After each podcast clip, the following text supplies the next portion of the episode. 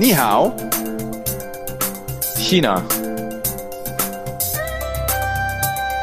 Mein Name ist Sven Meyer. Und ich bin Andi Jans.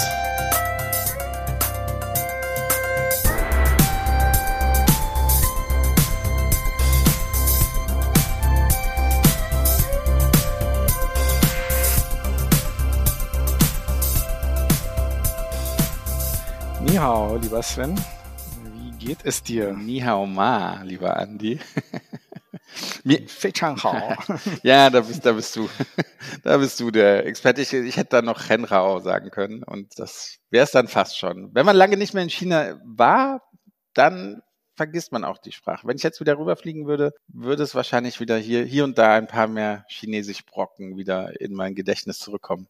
Und für unsere liebe Hörerinnen und Hörer, ich habe Sven gefragt, wie es ihm geht, Ni hao. Und der hat mich gefragt, wie es mir geht, Ni hao ma. Und darauf habe ich sehr gut Fei Chang Hao geantwortet. Also so, jetzt seid auch ihr eingeführt in die Materie. so einfach kann Chinesisch sein. ganz genau, ganz genau.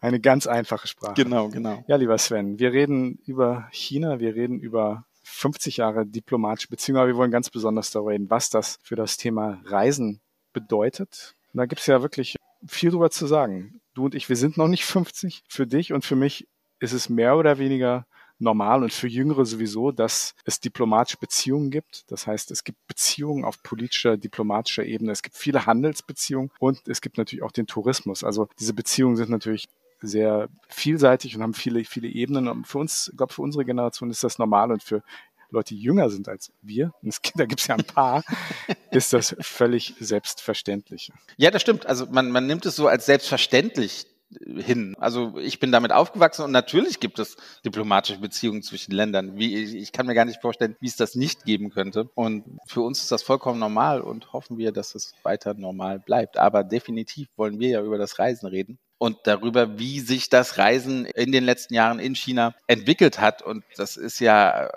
genauso wie das Land wirtschaftlich einen, einen, Riesensprung nach vorne gemacht hat, ist es ja auch in der Reisebranche so. Also wie viele Leute jetzt reisen in China, wie viele Leute jetzt aus China hinaus nach Europa, nach Amerika reisen. Wir alle haben es ja gesehen vor der Pandemie, wie gerne sie andere Länder bereisen und äh, erkunden.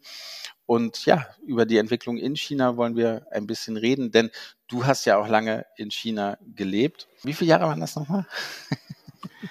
Weil Soll ich vielleicht sagen? wissen es einige Zuhörerinnen und Zuhörer noch nicht. Du kannst ja gleich nochmal sagen. Du hast ja lange in, in China gelebt und du warst ja dann tatsächlich auch Teil dieser Entwicklung, oder? Du hast ja in deinem Alltag miterlebt, dass es jetzt Handys immer wichtiger werden, dass es überall Internet gibt. Selbst auf den höchsten Berg in der tiefsten Schlucht ist trotzdem noch Handyempfang in China möglich. Wie war das, als du, als du da gelebt hast? War das eher so eine Belastung, weil es so schnell ging oder, oder kriegt man das gar nicht mit? Ist es normal, dass alles so schnell geht? Ist es eher auch so, ey, jetzt ist mein Leben leichter, weil ich, ich sag jetzt was, irgendwas mit dem, alles mit dem Handy bezahlen kann? Wie, wie ist das? Wie hast du das vor Ort erlebt? Also, nehmen wir mal einen Gang zurück ein. Ich habe zehn Jahre dort gelebt, bin aber schon seit einigen Jahren wieder in Deutschland, wie du, wie vielleicht auch unsere Hörer und Hörer wissen. Und ich glaube, wenn man in einem Land lebt, in dem es schnelle Veränderungen gibt, und vor allem, wenn man länger dort ist, so wie ich, zehn Jahre, falls ich das noch nicht erwähnt ah, okay. zehn, genau.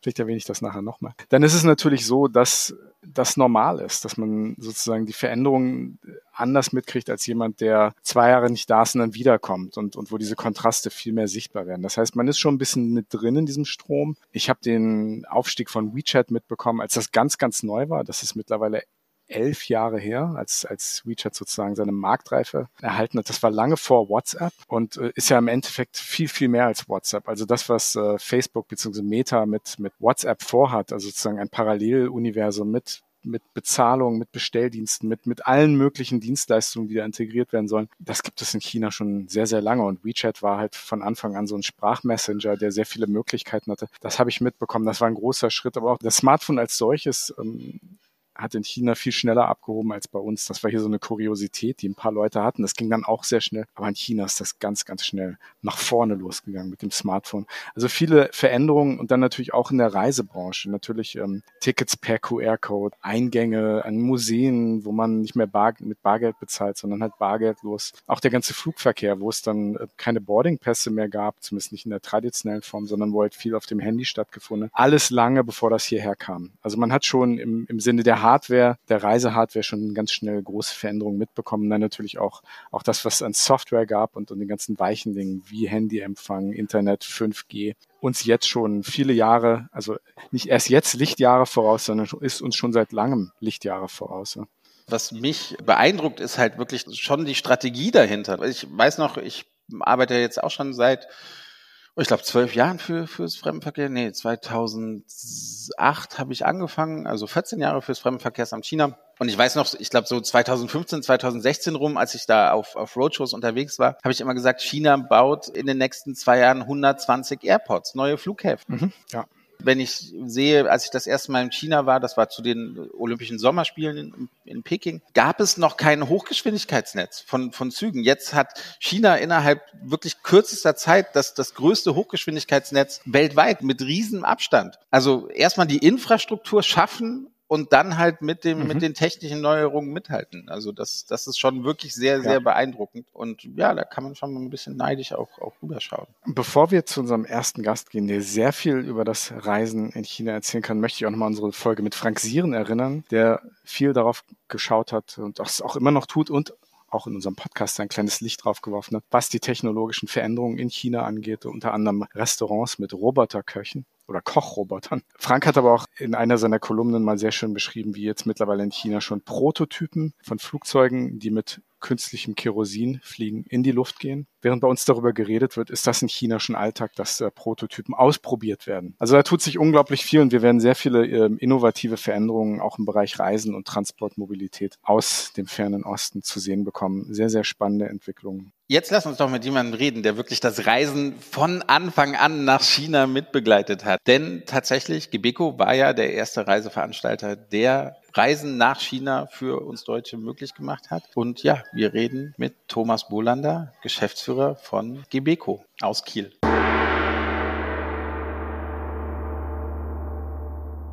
Lieber Herr Bolander, vielen Dank, dass Sie dabei sind, dass Sie mitmachen und uns ein bisschen auch äh, von Ihrer China-Erfahrung über die Jahre erzählen. 50 Jahre diplomatische Beziehung zwischen Deutschland und China. Die Flugverbindungen in den 70er Jahren waren ja eher abenteuerlich. In den 80er Jahren wurden es dann ein paar mehr Flugverbindungen. Wie sind denn die ersten Menschen, die als Touristen nach China gereist sind, ähm, dorthin gekommen? Ja, das ist eine eine, eine, eine wirklich spannende Frage, wenn man die heutige modernen äh, Flugmöglichkeiten sich anschaut. Also ich äh, kann mal sagen, aus meiner eigenen Flugerfahrung, und so waren das auch für die meisten ersten Touristen, die dahin kamen, äh, dass man einen direkten Flug gab es ja erstmal schon gar nicht, äh, weil äh, das die damalige Sowjetunion hatte keine äh, Überflugsrechte erteilt für westliche Fluggesellschaften. Insofern war, wenn man nicht gerade zufälligerweise über Moskau flog, flog, was die damaligen Touristen doch wenig machten, äh, flog man äh, unten herum, wie man so schön sagte, über den Süden und flog über die arabischen und pakistanischen und sonstige. Und mein Flug ging damals auch über arabische Länder, dann weiter nach Pakistan und von da aus dann über den Himalaya. Es war also in der Regel eine lange Anreise, ging in der Regel zwei Tage, so etwas, äh, bis man dann endlich ankam. Es gab auch wenige Flughäfen, wo man überhaupt damals landen durfte und konnte. Und das war hauptsächlich Peking. Und man reiste in der Regel, wenn man eine Rundreise dann machte, reiste man über Hongkong, was ja dann schon das westliche kapitalistische Ausland damals war. Äh, britische Kronkolonie reiste man wieder aus. Äh, äh, Shanghai, wie, das, wie wir es heute kennen. Die ganzen großen Megaflughäfen waren ja damals alle gar nicht bekannt. Das war also eine der schon relativ schnellen Möglichkeiten. Aber es gab damals auch schon so die Möglichkeit mit der transsibirischen Eisenbahn äh, über dem Landweg durch äh, die ganze sozusagen Seidenstraße entlang nach Peking äh, äh, zu fahren. Das war äh, noch nicht äh, sehr viele, aber diese Möglichkeit gab es. Es ging natürlich dann über viele Tage, in der Regel so etwa eine Woche, bis man dann entsprechend am Schluss in Peking an kann. Aber der Weg ist das Ziel, sagen ja auch schon viele alte Chinesen und insofern äh, war das natürlich eine tolle Art äh, anzukommen äh, in äh, China. Das war die frühere Form. Äh, Fliegen war noch in den Kinderschuhen, Flughäfen gab es kaum und auch innerhalb China selbst war das Fliegen noch eine relativ abenteuerliche Unterfangen mit alten russischen Maschinen häufig, äh, äh, die wir da zu verwenden hatten, die nicht immer gerade die neuesten des neuesten Bauers. Also es war eine ganz andere Form des Reisens, wie natürlich weltweit auch. Die Sachen haben sich ja weltweit entwickelt, wollen das gar nicht so ganz ausschließlich jetzt auf China äh, fabrizieren, aber äh, mit der Größe des Landes äh, ähm, und wenn man so einmal nach China fuhr, wollte man ja doch einige sehen. Das war dann schon ein ziemliches Abenteuer, äh, diese Strecke zu meistern. Und ich erinnere mich, ich habe selbst früher in den 80er Jahren mal eine Reise begleitet, die haben wir dann später drei Wochen lang fast eher benannt, nicht die Höhepunkte Chinas, sondern die Höhepunkte der Flughäfen Chinas, weil wir haben eigentlich viel mehr an Flughäfen verbracht, mit Flugzeugen, die ausfielen und dann haben wir uns an diesen Flughäfen, die ja äh, eher so älteren Bahnhöfen glichen, haben wir uns dann dort mit Schlafsäcken hingelegt und gewartet, bis dann der nächste Flug irgendwie zwei Tage später mal kam. Also das, das, und wenn man das schön gemacht hatte, war das natürlich eine unheimlich tolle Form der Erlebnisse, die zusammenschweißte, aber es war natürlich wahnsinnig anstrengend, äh, letztendlich, äh, so eine Reise. Aber, aber Fliegen auch innerhalb China war damals schon, schon üblich oder hat man auch andere, andere Formen. Ich meine, äh, ja, also Fliegen war luxuriös. Aber, aber vielleicht Busse ja. oder, oder sowas? Ja, Busse eigentlich noch ganz wenig, weil das gesamte, das gesamte äh, äh Straßensystem, wie wir es heute kennen, mit den Autobahnen, äh, mit den fantastischen Straßensystemen, ja, die es heute gibt, äh, das gab es damals nicht. Ne? Also fast ausschließlich nicht. Das heißt, wenn man sich in China bewegte, ähm, äh, Fliegen war sozusagen auch Anfang der 80er Jahre Touristen oder höheren Kadern vorbehalten. Das war eine sehr äh, privilegierte Geschichte zu fliegen. Das waren ja, wie gesagt, kleine Maschinen, wenige Maschinen und hat mit dem heutigen Flugverkehr gar nichts zu tun. Und Touristen als sozusagen Privilegierte, äh, die äh, waren ja sozusagen eine gewisse Seltenheit und die durften dann auch schon mal fliegen.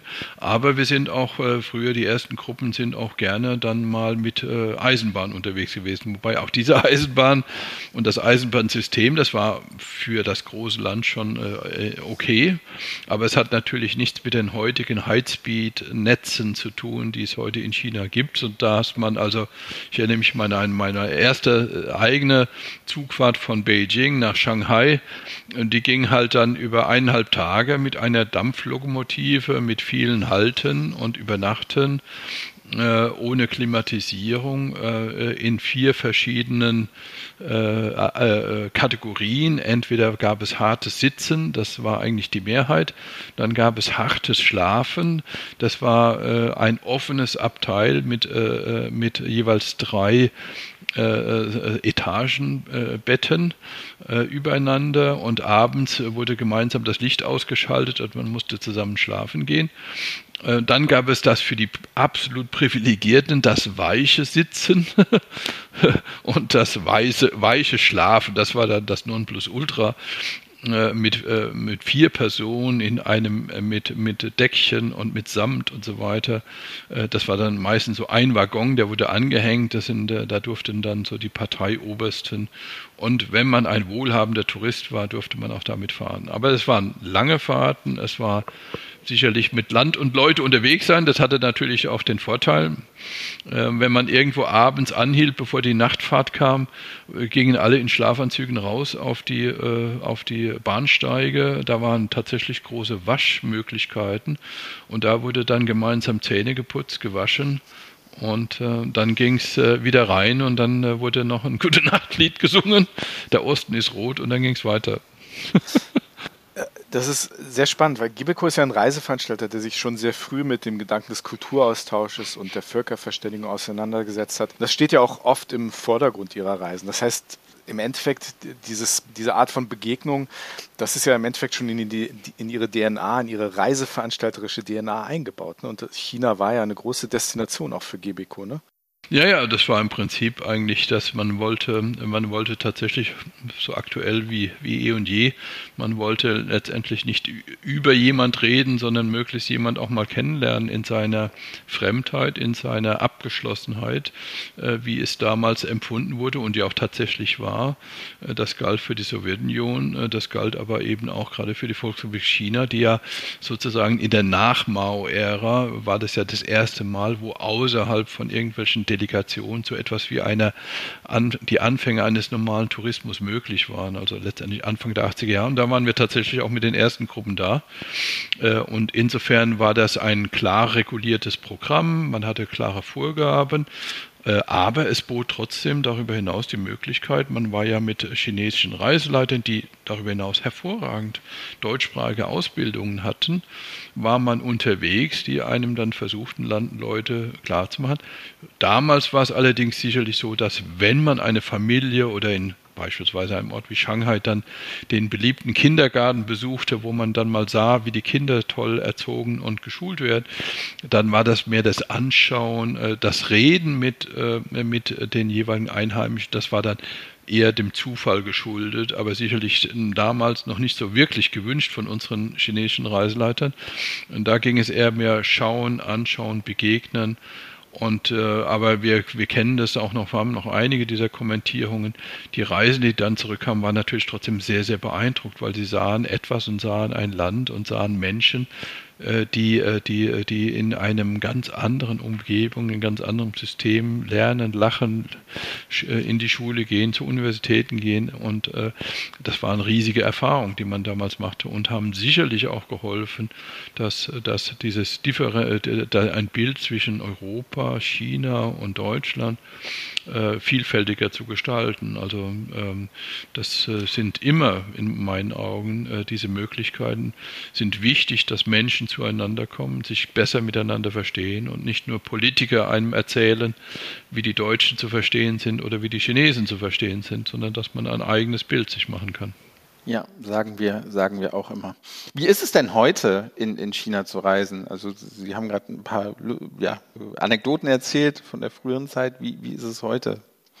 Sind, sind diese Begegnungen sind, sind auch noch möglich, oder? Ja, sie sind, sie sind vielfältig möglich heute, äh, würde ich sagen, äh, weil äh, wenn man da den Sprung macht, das sind ja, als würde man zwei keine Ahnung, wie viele Dekaden überspringen. Also zwischen dem Reisen in den 80er Jahren, die Anfänge in die jetzige Zeit hinein, äh, ist, kann man fast gar nicht mehr vergleichen, weil äh, in den 80er Jahren waren bestimmte Orte zum Beispiel nur freigegeben, überhaupt sich anzuschauen. Äh, das waren wenige Orte, die sozusagen äh, man ausgesucht hatte und die durfte man sehen. Ein freies Reisen im Sinne von, ich fahre jetzt einfach mal los, war in dieser Form gar nicht möglich, sondern man musste sich jeweils anmelden und musste jeweils äh, eine äh, ausgefeilte und, und, und, und, und dokumentierte Strecke besuchen, musste in ausgesuchten Hotels, die es dafür gab, wohnen und man hatte wenige Restaurants, wo man essen durfte. Also das, das ist sowas wie eine ganz andere Welt, die sich natürlich nicht nur heute, sondern auch in den letzten schon 30 Jahren, kann man sagen, vollkommen verändert hat. Mit einer Liberalisierung des gesamten Systems, mit einer Veränderung der gesamten wirtschaftlichen Situation wurde äh, neben einer fantastischen, wirklich einmaligen, fast einmaligen, kann man sagen, touristischen auch Infrastruktur, was die Mobilität angeht, beste Verkehrsmittel, äh, ob es von Auto, Bussen, äh, über Motorrädern, über die schnellsten Züge, äh, äh die, die, die, die besten Verkehrsmöglichkeiten und Wege und die hat. pünktlichsten Züge. Und die pünktlichsten. Also das muss man ja auch sagen. Naja, vielleicht tun sie mit den Japanern noch streiten, wer pünktlich ja, okay, ist, aber, ja, ja. aber sie, sie geben sich nicht viel, also äh, wahnsinnig pünktlich. Man hat fantastische, äh, vielfältigste Übernachtungsmöglichkeiten von der kleinen Lodge über das luxuriöste und feinste und innovativste Hotelkonzept. Äh, man hat äh, kulinarische Erlebnisse ohne Ende. Äh, Begegnungen mit Menschen in jeder Form möglich. Ich kann heute mir mein Bike nehmen, mein E-Bike nehmen und einfach eine E-Bike-Tour machen. Es gibt Wandertouren, Fahrradtouren und ich fahre einfach los. Es ist nichts vorgeschrieben. Äh, äh, von daher merkt ein, ein, ein Tourist hat gigantisch viele Möglichkeiten. Eine Einschränkung in diesem Sinne, was gegebenenfalls durch Politik vorgegeben ist, wird ein normaler Tourist gar nicht merken, in keiner Weise merken, äh, sondern er hat nur eine Riesenfülle von Urlaubsmöglichkeiten, vom Abenteuerurlaub über, über Wellnessurlaub, über Kultururlaub in jeder Form, ob alleine oder in der Gruppe, als Event. Äh, ist toll, ist unglaublich, was man da entwickelt hat, in welch Kürze, Kürze der Zeit und für alle Bandbreiten. Die diplomatischen Beziehungen, die bestehen jetzt seit 50 Jahren das bedeutet ja auch immer, dass man viele andere Beziehungen möglich macht. Kulturelle, wirtschaftliche, die gehen alle Hand in Hand miteinander. Sie selbst haben ja auch ein bisschen China im Blut, ne? kann man ja sagen. Sie sind ja jetzt auch schon lange in China unterwegs, eigentlich von Haus aus Sinologe, ne? Ja, ja. Ja, das wäre dann wahrscheinlich eine lange Geschichte, aber ist einfach durch ein, äh, ja, durch, äh, ich wollte immer nach China, das war mein Antrieb. Ich wollte nicht unbedingt Chinesisch lernen, aber Michaels Ende äh, Roman, äh, äh, Lukas der Lokomotivführer, der nach, mit Jim Knopf nach China reist, äh, hat mich immer fasziniert, tatsächlich schon in den 70ern und das hat mich neben vielen anderen China-Romanen, wollte ich immer mal nach Shanghai, das war mein Antrieb. Daraus wurde mein Sinologie Geografiestudium gepaart mit äh, Geografie und Ethnologie. So kam ich dann von der Universität Tübingen nach Shanghai an die Universität und nach dem Shanghaier Studium und der Shanghaier Erfahrung dann später nach Peking, äh, Zeiten auch, äh, die auch politisch äh, in jeder Weise auch in gewissen Umsch äh, äh, Umwandlungen begriffen war, 89, 90, 91 viele äh, alte Dinge, die nicht mehr stattfanden und die 90er Jahre, die doch geprägt waren durch viele Neuerungen, auch der Möglichkeiten zusammenzuleben. Äh, wir waren ja damals an der Universität noch stark auf einen Campus beschränkt. Später durfte man sich auch einfach hier eine Wohnung wie sonst wo auch mieten und wohnen und leben und mit Menschen zusammen sein.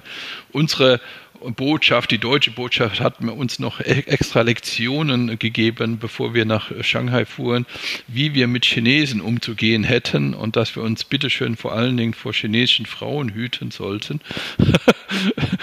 das, wir bekamen so einen Benimmunterricht äh, und wie wir uns also als deutsche Staatsbürger zu verhalten hatten. Das war damals noch in der damaligen Bundeshauptstadt Bonn. Also das war schon, wenn ich heute noch dran denke, äh, schon abstrus. Äh, aber äh, naja, es hatte wenig auch manchmal mit Realitäten zu tun. So hat sich das Ganze ent, ent, entwickelt und aus dieser Liebe auch zu der chinesischen Sprache, das muss ich schon sagen, äh, hat sich dann auch sicherlich eine Liebe zu dem Land entwickelt. Mit all seinen Stärken und Schwächen, äh, die es äh, hat. Äh, und die Kunst oder das Wissen, auch der Austausch zwischen den Universitäten war sicherlich eine der ersten Dinge, die eigentlich dann alles andere möglich gemacht hat das kulturelle Austauschprogramm. Ich bin ja als, ein, als einer, der innerhalb dieses DAD-Austauschprogramms zwischen der Bundesrepublik Deutschland noch und der Volksrepublik China äh, gab es ein gewisses Kontingent von Studenten, die durften nach China und umgekehrt durften Chinesen nach Deutschland, nach Westdeutschland. Äh, äh, studieren. Also bin ich ein Teil dieses kulturellen Austauschprogramms letztendlich geworden. Äh, äh, und wir waren sozusagen dann umgekehrt natürlich irgendwo Kultur- und Wissensträger und umgekehrt auch für die Chinesen. Also von daher war es eine spannende Austauschphase. Ich habe ja mit einem Chinesen auf acht Quadratmeter zusammengewohnt. Ähm, äh, der hat internationale Politik studiert, ist heute einer noch ein sehr bekannter Journalist in einer, in einer bekannten chinesischen Mediaagentur, hm, war viel im Ausland und er selbst hat mir später erzählt natürlich, dass das Zusammenleben nicht immer ganz freiwillig war, was die chinesische Seite anging und dass er gewisse Aufgaben hatte, mich zu beobachten und zu dokumentieren. Aber dass es eben heute möglich ist, dass er darüber reden kann und äh, dass, äh, wir heute herzlich darüber lachen und was er da alles reingeschrieben hat, um die etwas in die Irre zu führen, das war natürlich auch toll. Also wir haben, äh, wir haben, äh, äh, wir haben schon tolle Zeit mit unseren chinesischen Studenten erlebt. Wir haben uns gegenseitig gegenseitig erzählt, wie wir tanzen, was wir lachen, wie wir Spaß haben, wie wir auch miteinander Mann, Frau oder wie auch immer zusammenkommen. Und das, äh, das haben sich viele Freundschaften noch aus dieser Zeit bis heute erhalten.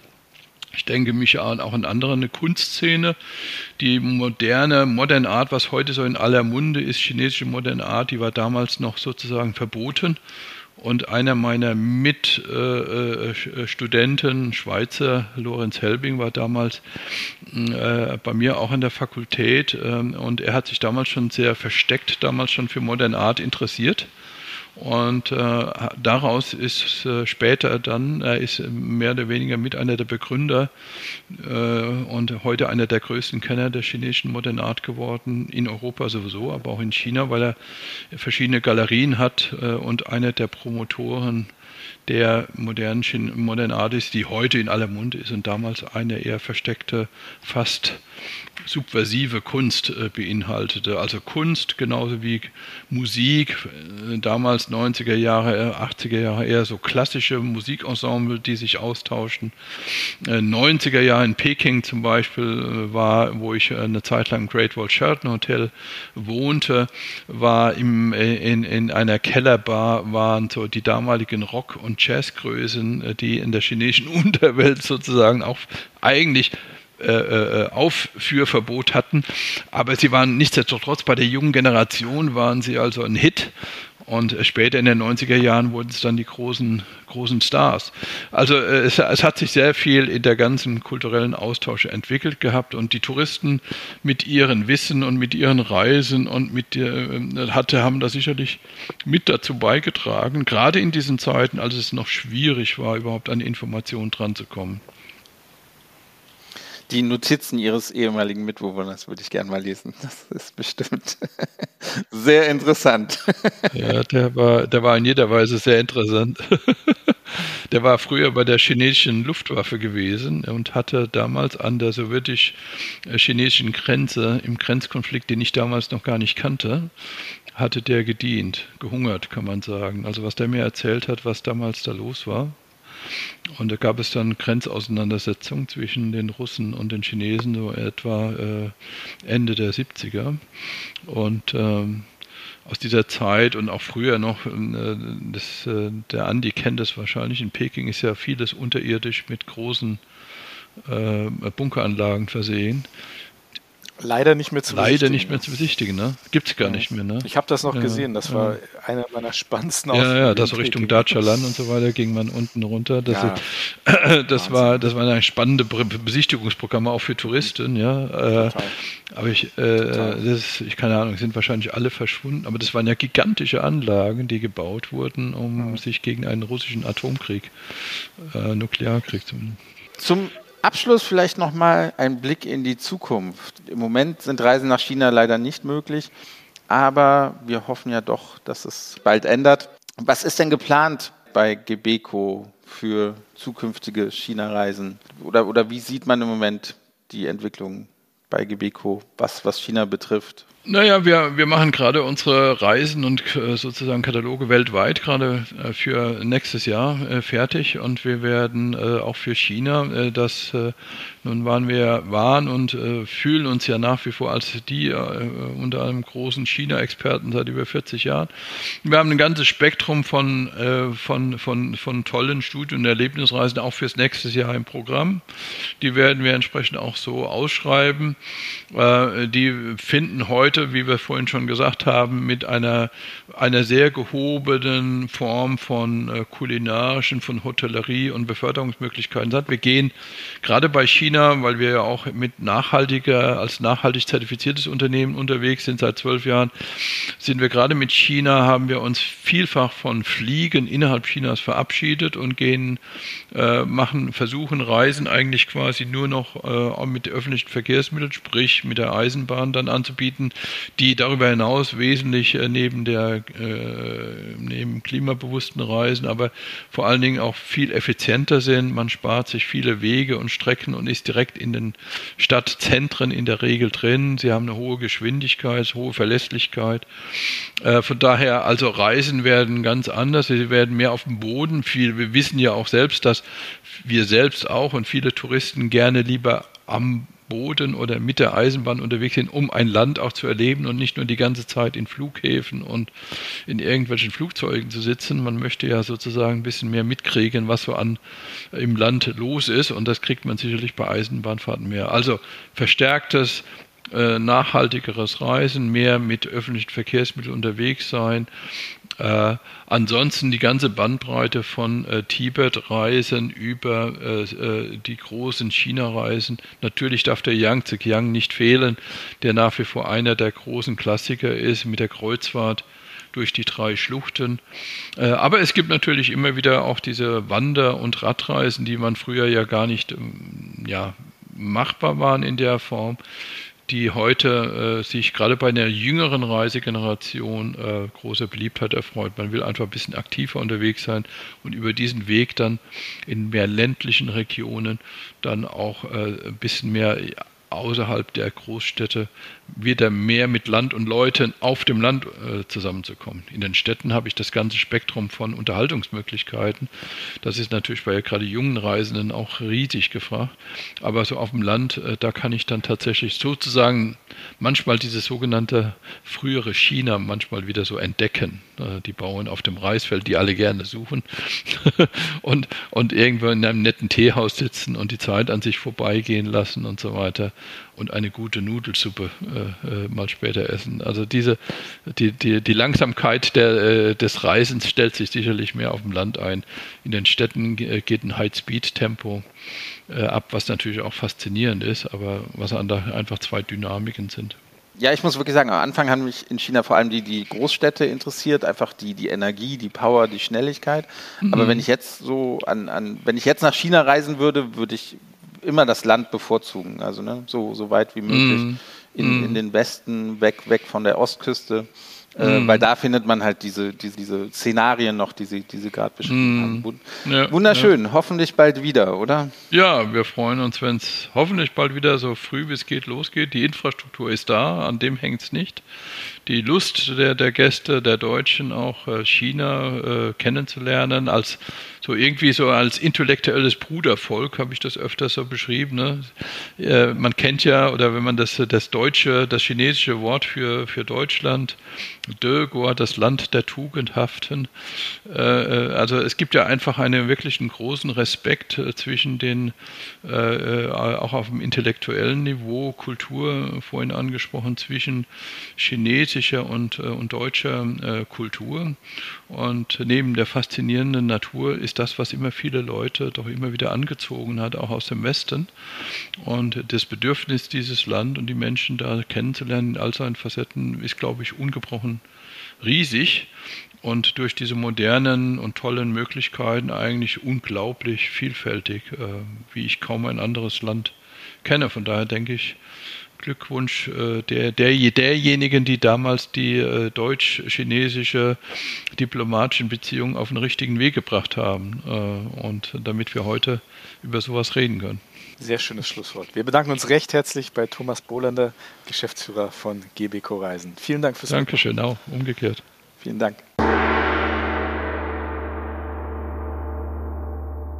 Ich höre immer so ein bisschen neidisch zu, wenn ich, wenn ich mit Leuten rede, die, die so die Anfänge des, des China-Reiseverkehrs so mitgemacht haben. Das wäre echt so ein China, was ich auch sehr, sehr gerne gesehen hätte, gern mal miterlebt hätte und, und mir angeschaut hätte. Wie gesagt, 2008 war ich zum ersten Mal in China und ich hätte das gerne auch gesehen und da gucke ich immer so ein bisschen neidisch drauf. Aber naja, aber selbst die Veränderungen seit 2008 sind ja schon enorm. Ja, ja, genau. Also ja, was sich seitdem getan hat, also da liegen schon Welten dazwischen, zwischen dem, was jetzt ist und äh, was damals war. Genau, genau. Und wir haben ja jetzt die deutsche Version gehört und äh, ich fände es ja auch irgendwie mal ganz spannend, die chinesische Version davon zu hören, wie es war, diese Anfänge in China mit zu erleben und auch mit zu prägen. Ja, und heute sprechen wir auch mit Hao Fu vom Reiseveranstalter Bavaria Fernreisen, der uns ein bisschen darüber erzählen wird, wie die Deutschen als Reisende aus dem Quellmarkt Deutschland in China aufgenommen wurden. Ich bin sehr, sehr gespannt.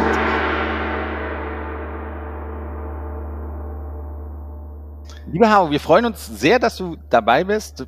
Thema ist eigentlich 50 Jahre diplomatische Beziehung zwischen Deutschland und der Volksrepublik China, aber wir wollen ja nicht über Politik reden, wir wollen über Tourismus reden. Und seitdem ich denken kann, bist du ja ja, Bestandteil des, des China-Tourismus hier in, in Deutschland. Erzähl mal, wie war das am Anfang, der Tourismus in China? Wie, wie lief das da ab? Kannst du dich an, an deine ersten Reisen erinnern?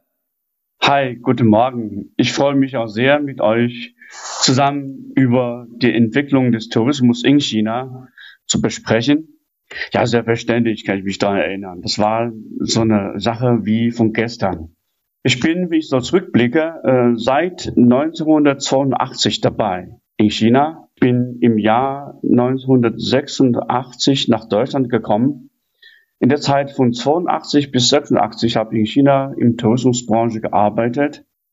Ich kann mich sehr, sehr gut daran erinnern. Ich damals, als ich mein Studium fertig habe, nach dem Studium habe ich sofort angefangen wir haben uns so gefreut, wenn wir deutschen Touristen in meiner Heimatstadt, wo ich lebe, treffe, mit dem irgendwas auf Deutsch sprechen zu können. Haben wir manchmal, wenn wir keine Gruppen haben, auf der Straße gewartet, in der Park, äh, vor einem Hotel. Es gab damals nicht so viele Hotels, äh, so mit Sterne schon mal gar nicht. Es gibt nur bestimmte Hotels, wo ausländische Touristen untergebracht werden können. Da haben wir vor der Tür gewartet, weil wir als chinesische Bürger dürfen wir in den Touristenhotel nicht eintreten. Stell dir mal vor. Und die Touristen kommen, wir haben solche Chance ausgesucht, mit dem paar Worte auf Deutsch auszutauschen, hat uns sehr, sehr gefreut. Ich kann mich sehr gut erinnern an meine erste Gruppe, die ich begleitet habe. Und nach, ähm, nachdem wir das äh, Festprogramm am Tag äh, alle äh, durchgeführt haben, da fragt einer plötzlich mich, Sag mal, ist es 8 Uhr, was machen wir jetzt? Habe ich gesagt, schlafen. Sag, wie, schlafen? Gehen wir noch zu einer Kneipe? Trinken wir noch was? Das kennen wir alles damals gar nicht. Eine Kneipe nach dem Essen, weil für chinesische Verhältnisse Abend ist, Feierabend, dunkel, 8 Uhr. Dann geht man schlafen, ins Bett gehen. Was geht man so trinken? Ich kenne keine äh, eine, eine Kneipe, wo man trinken gehen können. Hatte sie so enttäuscht. Ich kann dieses Gesichtsaufdruck, kann ich mich heute noch da erinnern. Aber Sven, stell dir mal vor, heute, wenn du, ob du in Shanghai, in Peking, in Tokio, Singapur, Hongkong oder New York, du siehst keinen Unterschied. Du hast gerade schon davon erzählt, wie ihr in Anführungsstrichen Touristen etwas gestalkt habt. Natürlich mit guten Ambitionen. Ihr wolltet lernen, ihr wolltet euch austauschen. Aber wie war denn damals so die Sicht auf Deutsche und auf Deutschland? Wie, wie habt ihr Deutschland und, und auch die deutschen Reisenden dann gesehen? Und, und was wollten die von China sehen? Damals, ähm, nicht viele Jahre nach der Kulturrevolution, gerade im Anfang der Phase der Reformpolitik in China, China fängt an, sich zu ändern. Ähm, man kriegt was mit vom Fernseher, und was draußen ist, was auf der Welt los ist, was wir hatten. Und die junge Generation freuen sich auf frische Luft, auf was Neues. Und da ich äh, Germanistik studiert habe, in der Zeit ein Job als Reiseleiter mit Fremdsprachekenntnisse ist das beste, beliebteste Job damals. Das heißt, wenn wir nach unserem Germanistikstudium ähm, das allererste äh, ausgesuchten Job ist ein Reiseleiter, weil da hat man die meisten Chancen, um mit Ausland zu tun, mit ausländischen Touristen zu tun. Äh, da ich mit Germanisten zusammen verbunden bin, ähm, natürlich äh, habe ich sehr gerne auf die deutsch sprechende Ausländer erwartet und es hat mich sehr gefreut, mit Deutschen, Österreicher damals auf Deutsch unterhalten zu dürfen zu können. Wir als junge, Genera junge Generation damals wussten nicht sehr viel von der Welt. Die Welt war offen für uns und kam vieles rein. Damals am meisten, mit dem wir uns äh, beschäftigt haben, war Fußball eigentlich. In den 70er, 80er Jahren, wo Deutschland Beckenbauer war, ein großer Name in China. Jeder kennt das. Ich kann mich noch sehr gut erinnern, als wir mit den ersten äh, Touristengruppen überall in China waren, die meisten normale Bürger, Kinder, unsere Gruppen angesprochen haben, alle immer nach Beckenbauer auf, aufgerufen. Also ein deutscher Kulturbotschafter in Beckenbauer. Genau, genau, genau, ja, ja. Natürlich interessieren die jungen Leute, wie lebt ihr denn da in Deutschland? Was ist das in Deutschland? Was haben wir hier? Wie zum Beispiel, ich habe eben erwähnt, wir junge Generation damals in Anfang der 80er Jahren, es gibt nicht viel Hotels. Es gab keine äh, klimatisierte Busse. Es gab äh, wenig Flüge, so Flugmöglichkeiten.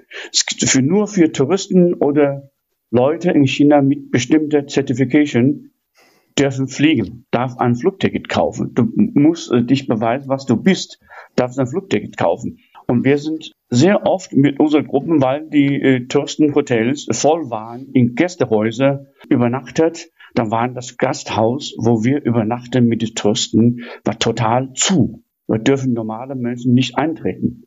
Am Abend, die dürfen nicht rausgehen. Es stand überall in der Stadt, wenn man ein bisschen nach weit nach draußen gehen, ein Schild, Ausländer ohne besondere Genehmigung dürfen hier nicht durchgehen, nicht passen. Stell dir vor, das war eine ganz andere Welt.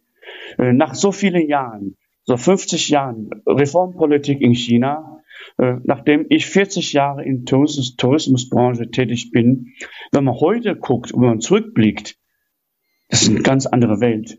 Die junge Generation heute, die kennen das alles nicht mehr. Und die junge Generation wollen das auch nicht so gerne so genau wissen, was damals war. Das ist wirklich hochspannend, was, was, was du von, von der Vergangenheit erzählst. Aber lass uns mal den Jetztstand irgendwie ein bisschen anschauen. Jetzt habe ich öfters mal das Gefühl, dass sich, dass wir Deutsche, ich auf jeden Fall, neidisch nach, nach China gucken, was da halt gerade im Online- und im digitalen Bereich möglich ist. Also da ist China Trendsetter weltweit und uns doch einige Jahre voraus. Was, was erwartet den deutschen Reisenden, wenn er jetzt nach, nach China kommt? Ähm, das ist gerade das, ich denke, das ist auch unsere Aufgabe, das, was das wirkliche China und was das in China in den vergangenen, sagen wir, 10, 20 Jahren wirklich passiert war, Welt darzustellen, unsere Kunden äh, zu informieren. Viele Reisende, viele äh, Touristen, die Lust und gerne nach China reisen, viele wissen gar nicht, was in China wirklich ist momentan. Viele gehen nach China noch hin, aha, ich habe China noch ganz anders vorgestellt. Viele stehen in Shanghai am Bund, gucken auf die Hochhäuser, die sind so erstaunt mit so einem Auge, die sagen, wir haben China ganz anders äh, vorgestellt. China ist ein äh, digitales äh, Land geworden, was man äh, eigentlich von hier aus kaum vorstellen kann was heute ist. Die junge Generation, die sind mit Internet, mit Handy, mit äh, alle Apps, was man mit Internet, mit Handy äh, zu tun, erledigen kann, viel, viel weiter.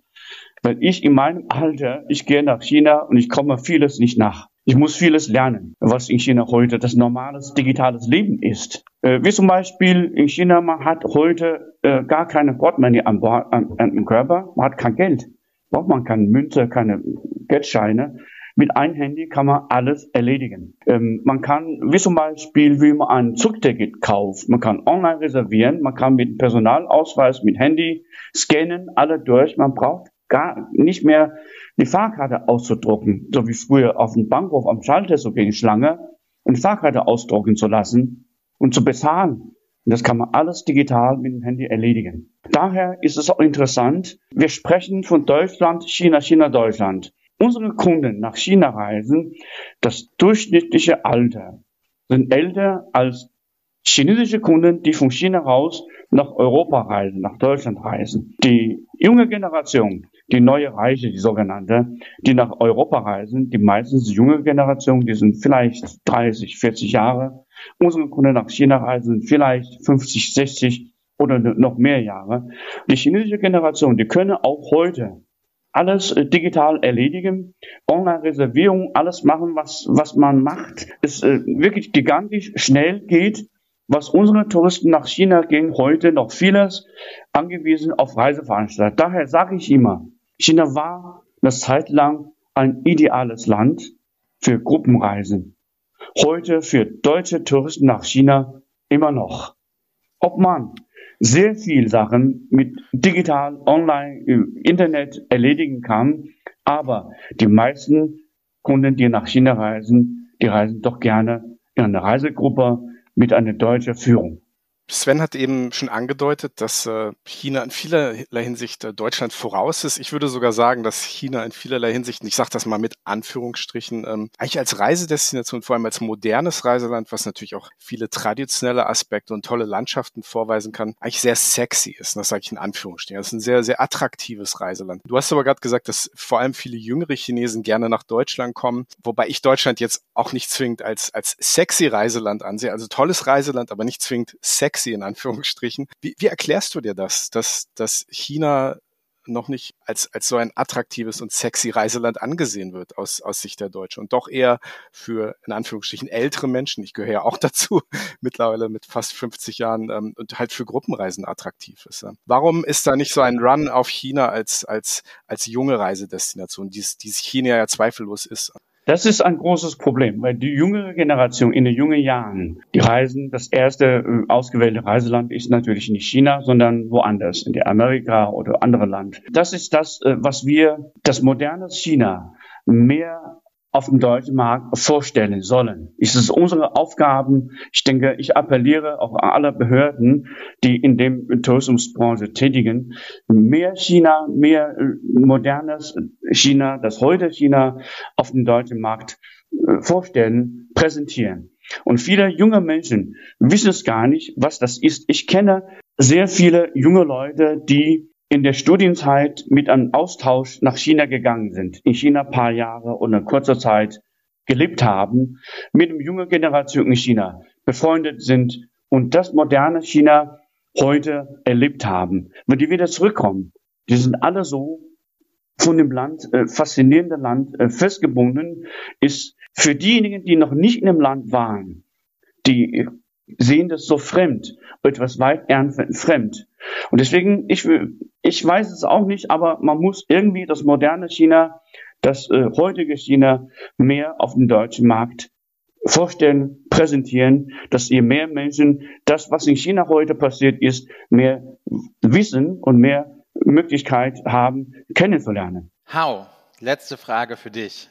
Dein Lieblingsort in China oder dein Geheimtipp für China? Was würdest du mir empfehlen? Du meinst als äh, Reisegruppe oder individuell? Für dich, was ist dein Lieblingsort? Wir waren jetzt alle länger nicht mehr in China. Wo, wo, wo würdest du am liebsten sofort wieder hinreisen in China, wenn, wenn wir morgen losfliegen könnten? Ähm, ich muss mal ehrlich sagen, was mir in den vergangenen drei Jahren, wo ich nicht nach China gehen konnte, fehlt, ist das Essen. Kann ich nachvollziehen. Chinesen nach Europa kommen oder Deutschland, alle sagen, das Essen ist in Deutschland ist langweilig schmeckt nicht. Wenn wir nach China gehen, die chinesische Küche im Vergleich mit der deutschen Küche, was, du weißt ja doch, wenn man als äh, mit einer Küche äh, gewachsen, aufgewachsen ist, man vergisst das nicht. Und das fehlt mir, man, wenn man im, im anderen, woanders auf der Welt lebt. Ich bin jetzt seit fast 40 Jahren in Europa, in Deutschland. Jedes Mal, wenn ich nach China gehe, ich suche immer, egal wo ich bin, welche Stadt, nur meine Lieblingsküche. Es gibt in der Nähe immer äh, eine bestimmte Küche, wo ich gerne jederzeit hingehe. Wenn wir morgen loslegen können, fliegen wir nach China. Nach der Ankunft, das allererste, was ich tun werde, suchen wir gemeinsam eine gute Küche aus, ein gutes Restaurant, geben wir uns schönes Essen. Ich bin dabei. Egal wo, Hauptsache China, Hauptsache authentisches chinesisches Essen. Ein schönes Schlusswort. Wir bedanken uns recht herzlich bei Hao Fu für das wirklich interessante Gespräch. Dankeschön.